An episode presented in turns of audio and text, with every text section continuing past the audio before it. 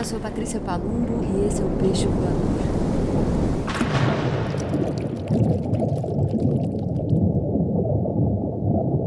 Bom dia, boa tarde, boa noite para você que me ouve. Vou começar o peixe hoje. Há muito tempo eu não faço isso, com um livro de prosa, não de poesia, que eu acabei de ler, do sábado de manhã, aqui na praia, depois de um dia incrível na oficina, terminando um banco, muito vento sudoeste entrando, uma carinha de que vai chover mais tarde, talvez não, o dia está absolutamente lindo. E eu acabei de ler Toni Morrison, Deus ajude essa criança. Um livro que é descrito aqui como uma, um conto de fadas moderno. Toni Morrison é vencedora do Nobel de Literatura, né? Vocês sabem disso. Aqui, ela faz uma fábula sobre traumas de infância, repercutindo na vida adulta, como a gente sobrevive aos traumas de infância. É difícil quem não tem algum, né? Alguns são pequenos, são pequeninhas coisas que você vai guardando ali dentro, mas que de toda maneira, se você não resolve, ou pelo menos é, perdoa ou acolhe essas coisas, vão te atrapalhando a vida toda. Realmente. Mas assim, se tem uma verdade a respeito dessas coisas, né, de crescimento, essa é uma delas. Devem ter algumas, né? Acho que tem, claro. A gente está crescendo todo dia e conhecendo coisas e estudando coisas, e sentindo coisas todos os dias. Mas este livro, gente, eu preciso, antes de contar aqui a história, ler alguns trechos para vocês, dizer da importância que é você está atenta aos sinais que o universo te manda, né? Tem essa música até, né? Atento aos sinais. Ney Mato Grosso fez um disco inteiro com esse tema. E os sinais, bicho, tão assim, tão abundantes, né, na vida da gente, estão sempre tão aí. E eu acho que isso que eu tenho de prestar atenção na meteorologia tem um paralelo com isso. Faz dias que eu estou aqui e eu não estou conseguindo ir para o mar. No primeiro dia cheguei atrasada demais. Era um dia perfeito, mas eu cheguei aqui quatro da tarde. No segundo dia entrou uma ventania anunciando uma mudança de tempo e eu também não fui para o mar. Mas passei um dia maravilhoso cuidando de um, de um projeto de, da marcenaria que eu, há um tempão estava para terminar. Foi lindo, foi maravilhoso, terminei. Depois fui na festa junina na minha irmã, muito rapidinho. Tomei um caldo verde, uma taça de vinho com a minha mãe, foi delicioso. Então, atenta aos sinais, eu vivi o dia de um outro jeito, um jeito diferente daquele que eu estava planejando, mas que no fim foi maravilhoso. E hoje acordei cedo, como sempre faço aqui na praia, e voltei para esse livro que estava guardado no meu na minha mesa de cabeceira há semanas. Há semanas que eu não estava lendo nada assim desse jeito. E eu termino de ler esse livro logo depois de ter conversado longamente a respeito das coisas da infância, com amigas, com a terapeuta, enfim. E aí eu voltei para ele e hoje de manhã, desde ontem eu tô com ele. Hoje de manhã terminei, agora cedinho, e vou ler para vocês algumas partes. Toni Morrison, né, gente? É uma escritora absurdamente maravilhosa que se você ainda não leu, eu recomendo fortemente. Qualquer livro dela. Qualquer livro dela é espetacular. Uns mais do que os outros, mas assim, esse aqui é realmente incrível. O Olho Mais Azul, de 75. Não, desculpa, de 70, foi o primeiro livro dela. Amada, que valeu o Pulitzer para ela, que é um, é um livro que certamente vai virar filme. Qualquer um deles pode, na verdade. Sula, também já li. Gente, já li muitos livros dela. Esse é o quarto, talvez, não sei. Vamos lá, separei alguns trechos aqui para vocês e eu vou ler. O livro é escrito assim: cada capítulo e cada parte do livro, cada, são, são várias partes do livro, e cada capítulo é dividido por um narrador diferente. É, uma, é a história né, de cada um contado ali, às vezes em primeira pessoa, às vezes em terceira pessoa, não sei o quê, mas vai os personagens vão se dividindo como narradores.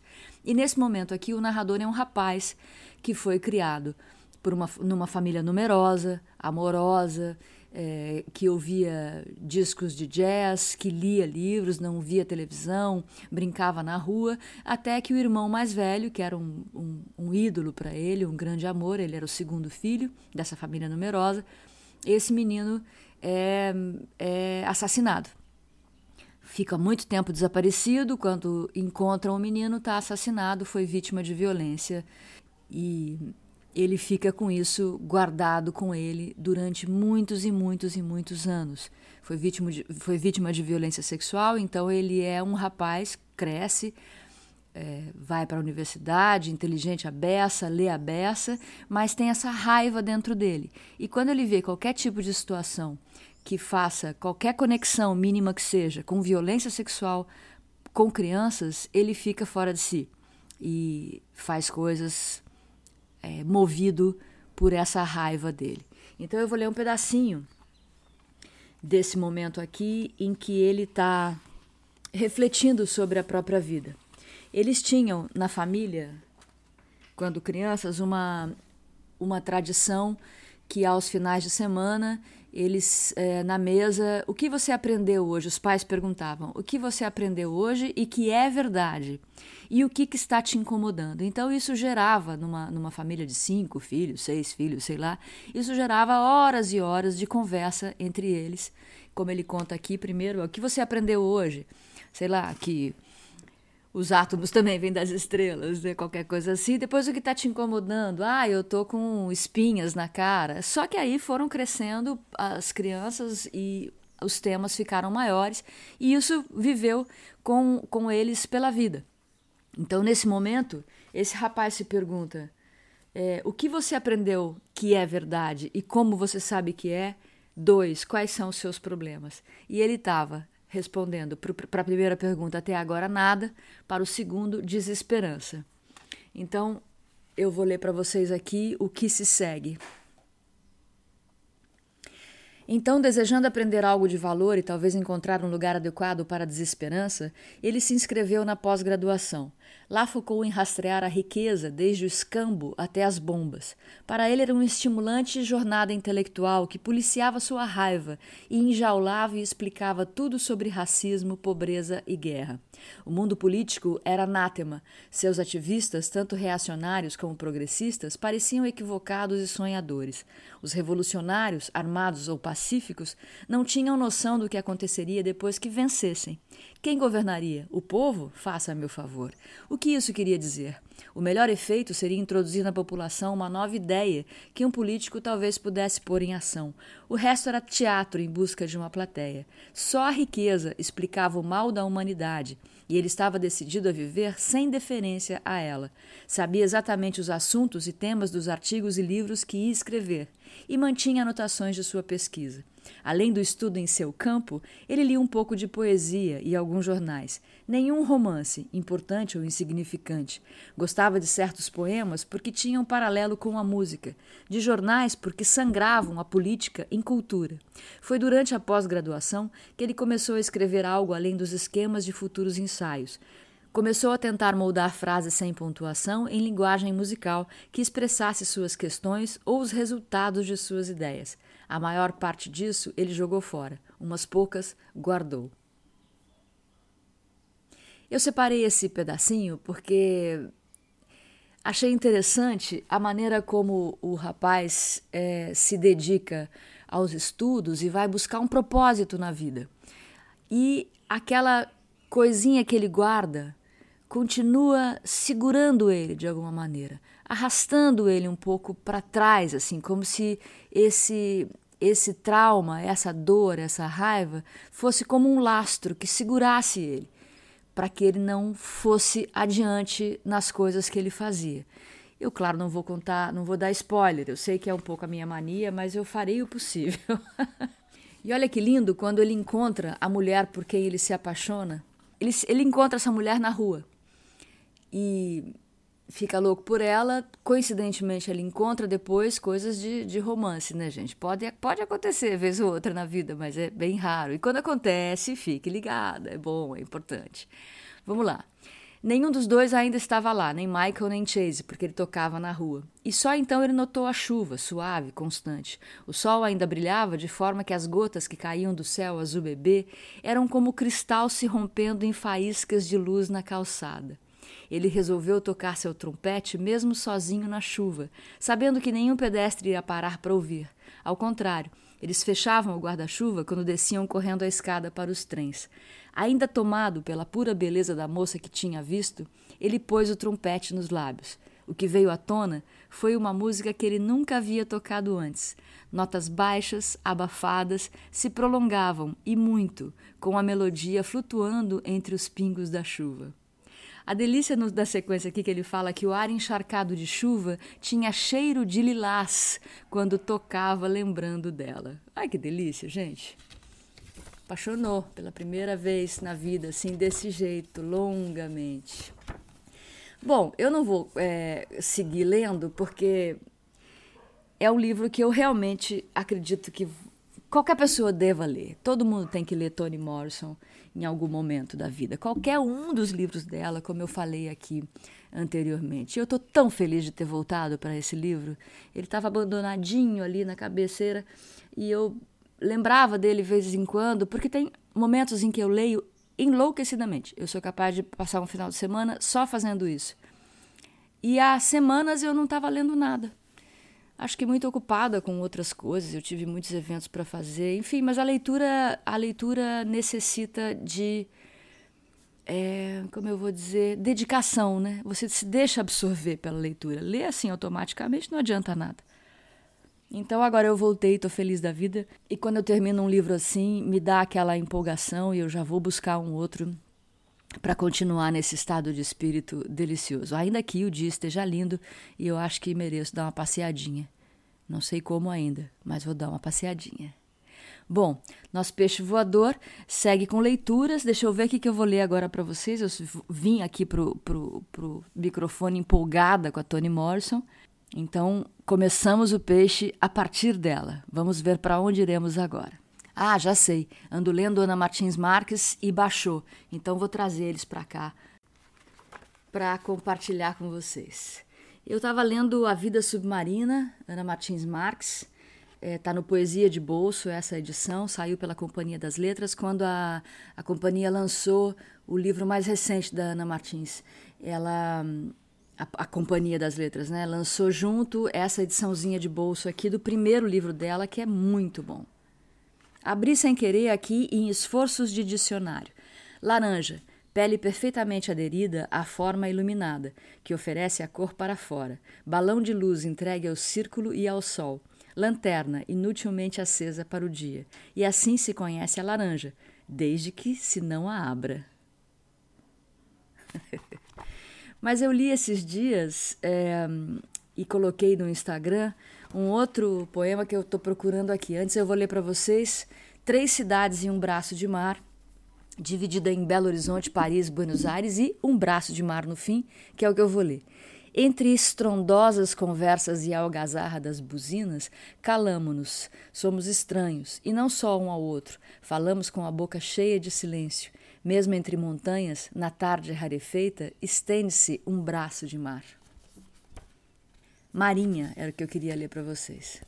Ardo-me peixe, movo-me estranha entre palavras de escama e sal, calo-me ostra, clausura de algas e sexos, casa obscura onde o desejo mora. A água dessa noite é habitada, esconde seus corais de perigo, seus olhos abertos invento um amor de amplas janelas sobre o mar sem praias. Gosto muito desse. Dardo. Existe o corpo, o eixo dos joelhos, as dobras, a força teatral dos membros, o gosto acre, o extremo silêncio, as mãos pendentes. Existe o mundo, as savanas e o iceberg, as horas velozes, o falcão, o crescimento secreto das plantas, o repouso dos objetos que envelhecem no uso, sem dor. Existe o poema, um dardo atirado a coisas mínimas, à noite, às cicatrizes. Um secreto amor os une, as mãos na água, a memória do verão, o poema ao sol. a memória do verão, nós entrando no inverno, e aí me lembro de Baixou, um poema que eu coloquei também no Instagram esses dias, com uma foto do amanhecer aqui na frente de casa. Matsuo Baixou, esse maravilhoso caminhante, o eremita viajante. Eu tenho aqui essa edição linda da Assírio e Alvim, que é a obra completa do Baixou. E eu li para vocês, ou melhor, eu escrevi ali no, no Instagram esse haikai. Prisioneiro que estás do inverno, começa já a celebrar as flores no teu coração. Aí tem uma anotação dele ali, oferecido a alguém escondido temporariamente. Adoro. Esse livro é tão lindo porque ele era mesmo um viajante, né? Então ele ele vai, ele vai colocando ali por onde ele anda, por exemplo, pela conclusão da reconstrução do santuário de Atsuta Jingu. Polido mais uma vez, o espelho é tão transparente como os cristais de neve. Participando na festa de certa pessoa é a anotação. Ao contemplares a neve, vão desaparecendo as rugas da túnica de papel. São cenas, né? Em casa de Sodô, celebrando os crisântemos, o homem da casa possui um lago com lótus e adora crisântemo. E ontem organizou uma festa em honra dessa flor. Hoje oferece saquê que sobrou do encontro de poetas. A nossa saúde pagará por tudo isso. Ainda tem esse bom humor, né, que é maravilhoso. Aí o haikai que vem na sequência é: A lua vagarosa e o crisântemo murcho. Qual deles vou contemplar? É muito lindo. A Alice Ruiz fez com a gente o, o, o Peixe Voador na Livraria da Vila, né? E ela só tinha os livros de haikais dela ali para ler e tal. E ela falava: ah, o haikai é tão pequenininho, o haikai é tão mal entendido, tão pouco entendido, né? Tão... E até chegou a dizer: eu acho tão sem graça perto desses poemas. Eu não acho, mas de jeito nenhum que um haikai seja sem graça. Pelo amor de Deus, é muito pelo contrário. Eu gosto demais dessa síntese, dessa coisa da descrição da natureza, né? Em tão poucas linhas. Peguei sem querer o Mia Couto, vamos ver se ele me abre em alguma coisa. Vou ler o degrau da lágrima. Nasci numa casa com escada. Aquela escada, dizem, nasceu antes da casa. O seu motivo era de todas as escadas: medo de sermos terra, temor de lavas e monstros. Alteada sobre os céus, a casa era mais que um ventre, era um farol. Nesse farol sem mar, me lembro chorando sobre o primeiro degrau. Chorar é lá fora, divertiu o pai. Lágrimas murcham aquém da porta. Esse era o mando. A proibição da lágrima se somava ao interdito do chão, medo dos rios, das indomáveis enchentes. Ainda hoje, uma voz antiga dentro de mim incita. Aprende do pranto o parto das fontes. Sempre que chorares, nascerás uma outra vez. Por uma coincidência dessas que acontecem quando a gente abre livros assim ao léu, Mia Couto está falando nesse poema também de uma lembrança de infância, né? De, uma, de um aprendizado de infância. E a gente aprende as coisas boas e as coisas ruins, né? A gente apreende, a gente põe lá para dentro, guarda e carrega pela vida, caso a gente não resolva a certo momento trabalhar isso aí que a gente carrega, né? Que é muito importante. Porque o que a vida quer da gente é coragem, como diz Guimarães, mas a vida é serviço, como dizem os, os chineses, né? Os taoístas. A gente está aqui não é de bobeira. A gente não está aqui a passeio. A gente está aqui para melhorar cada dia. Melhorar, melhorar, melhorar, melhorar. Ser melhor para a gente mesmo e ser melhor para os outros, consequentemente. Melhor para o planeta, consequentemente, né? A gente não pode estar tá aqui realmente achando que tudo isso é para nada, né? Esse paraíso que a gente vive, que é essa terra, esse planeta Terra que tem água, que tem mar, que tem Mata Atlântica, que tem Amazônia. Sim, sim, estamos num país maltratado. Isso não há o que dizer. Aliás, o planeta está sendo muito maltratado há centenas de anos. Mas cada um tem que pensar nisso, né? Eu penso nisso todo tempo. Eu tenho que fazer a minha pequena matinha atlântica aqui, onde eu posso respirar, mentalizar e acreditar que as coisas podem melhorar. Aqui vou eu, né? filosofar de novo no peixe voador. Deixa eu ver o que eu vou ler mais para vocês. Falei do serviço, né? E encontrei aqui a Bell Hooks de novo. Tudo sobre o amor, novas perspectivas, saiu pela editora Elefante, é um lindo livro, maravilhoso. E aqui numa das, num dos capítulos abri de novo, sem querer aqui, querendo, né? E ela cita o Rainer Maria Rilke, o poeta. Como em muitos outros casos, as pessoas também confundiram o papel do amor na vida, transformaram-no em diversão e prazer, porque pensaram que diversão e prazer seriam algo mais feliz que o trabalho. Mas não há nada mais feliz que o trabalho, e o amor, por ser a felicidade extrema, não pode ser outra coisa a não ser trabalho. Espetacular, né? Ela cita o Hilke depois de colocar aqui. É, que a, a falando de, de, de conexão, né? Depois de passar por um momento em que ela fala de que criar uma conexão de coração com alguém geralmente não é um processo difícil. Ao longo de nossa vida, encontramos muitas pessoas pelas quais sentimos aquele clique especial que poderia nos levar para o caminho do amor. No entanto, esse clique não é a mesma coisa que uma conexão da alma. Frequentemente, um vínculo mais profundo com outra pessoa, uma conexão da alma, acontece quer desejemos ou não. Na verdade, às vezes somos atraídos por alguém sem nem saber por quê, mesmo quando não desejamos contato. Muitos casais com os quais conversei e que encontraram o amor verdadeiro se divertiam contando que, quando se conheceram, um deles não tinha achado o outro nem um pouco atraente, embora se sentisse misteriosamente interessado por aquele indivíduo. Em todos os casos em que as pessoas sentiam que tinham encontrado o amor verdadeiro, todas afirmaram que o laço não foi simples ou fácil para muita gente isso parece confuso, precisamente porque nossa fantasia do amor verdadeiro é de que ele será assim, simples e fácil. Aí vem o Hilke, né? Felicidade não pode ser outra coisa a não ser trabalho. A essência do amor verdadeiro é o reconhecimento mútuo, dois indivíduos que veem um ao outro como realmente são. É, bicho, aí é que a coisa pega, né? Você olhar para o outro como a pessoa é e gostar dele, dele ou dela como a pessoa é. E o amor cura, né, gente? É, o amor é, é, um lugar onde a gente. É um lugar, é uma coisa, é um sentimento, é uma. sei lá o quê, mas é onde a gente mais se machuca e onde a gente se cura. E a gente se machuca muitas vezes na infância, né? Como contou aqui a Toni Morrison, como muitas e muitos de nós temos para contar. Né? São, às vezes, e às vezes o machucadinho é, é tão sutil, mas não por isso deixa de ser profundo. É, na minha família, que é uma família muito irônica, que se diverte muito, mas às vezes se. se é, como é que eu posso dizer isso? Se furta né, a ir direto ao assunto, tem uma expressão que é pegodrama. A criança pegou drama. Então esse drama pode te levar para muitos lugares diferentes na vida, né?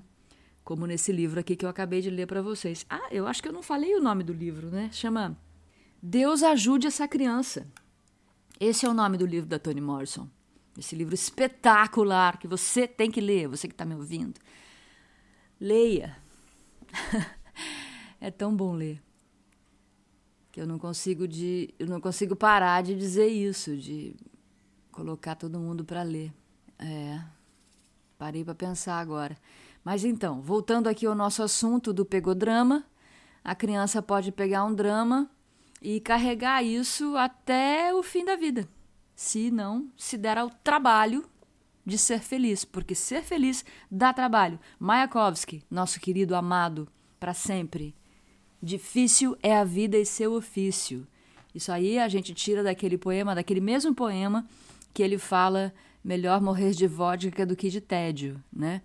E que é a frase mais emblemática, a frase mais conhecida, porque causa mais impacto, né? Mais difícil é a vida e seu ofício, é tipo bordão. Mantrinha, falando em mantras, falando em repetir coisas, falando em a palavra tem poder, mais uma vez, né? Como sempre falando, a palavra tem poder. Seja gentil com as crianças. Seja gentil, sempre. A gentileza é acolhedora. Me lembro de uma vez que a gente estava no Frevinho Gabriela criança ainda. Gabriela acho que tinha nove anos de idade. Por aí, sete, oito, nove, nessa, nessa fase. E tinha na, nossa, na mesa ao lado duas crianças, a mãe e a avó. A mãe estava falando horrores para a menina. A menina era mais velha que o menino horrores, chamando ela de idiota, chamando ela de horrorosa, chamando de coisas horríveis, e a menina ia se encolhendo e a avó desesperada para fazer alguma coisa sem conseguir fazer alguma coisa. Aí a mãe levantou para ir no banheiro. Eu virei para essa menina e falei assim: "Olha, sua mãe te ama muito. Ela tá falando essas coisas todas sem pensar. Você é linda, você é linda, linda, linda. Você é muito incrível, vai dar tudo certo na sua vida. Perdoa sua mãe. Ela tá ela tá ela tá errada, ela tá com problemas dela mesma, entendeu? Não é você. A avó olhou para mim com lágrimas nos olhos, assim, porque ela não conseguiu dizer isso para a neta dela. E eu metida, né? Não sei nem porque eu fiz isso. Virei pro lado e falei isso para a criança. Gabriela ficou com os olhos arregalados. Depois, quando a gente entrou no carro, ela falou: Mãe, por que, que você fez isso? Aí expliquei para ela que a menina podia pegar um drama, né? A partir dali. Deve ter pego.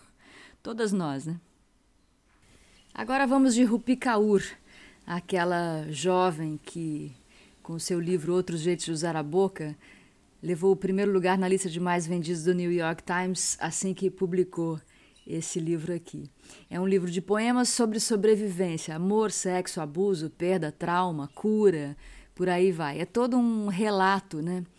É, autobiográfico, é o que parece, ela disse mesmo que era, e que serviu a muitas mulheres, muitas jovens no mundo inteiro, justamente por isso, porque ela passa por todos, todos esses processos né, de amadurecimento.